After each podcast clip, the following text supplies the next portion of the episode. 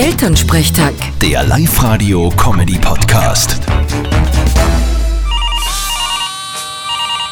Hallo Mama. Grüß dich, Martin, geht's dir gut? Fralli, was gibt's? Du, frisch ist jetzt schon, gell? Kann man so sagen.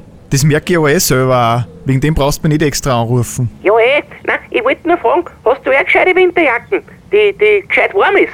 Ja, sicher habe ich ja Winterjacken.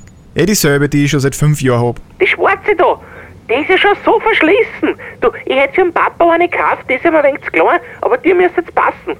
Magst du das haben? Mama, ohne dass ich jetzt weiß, wie es ausschaut.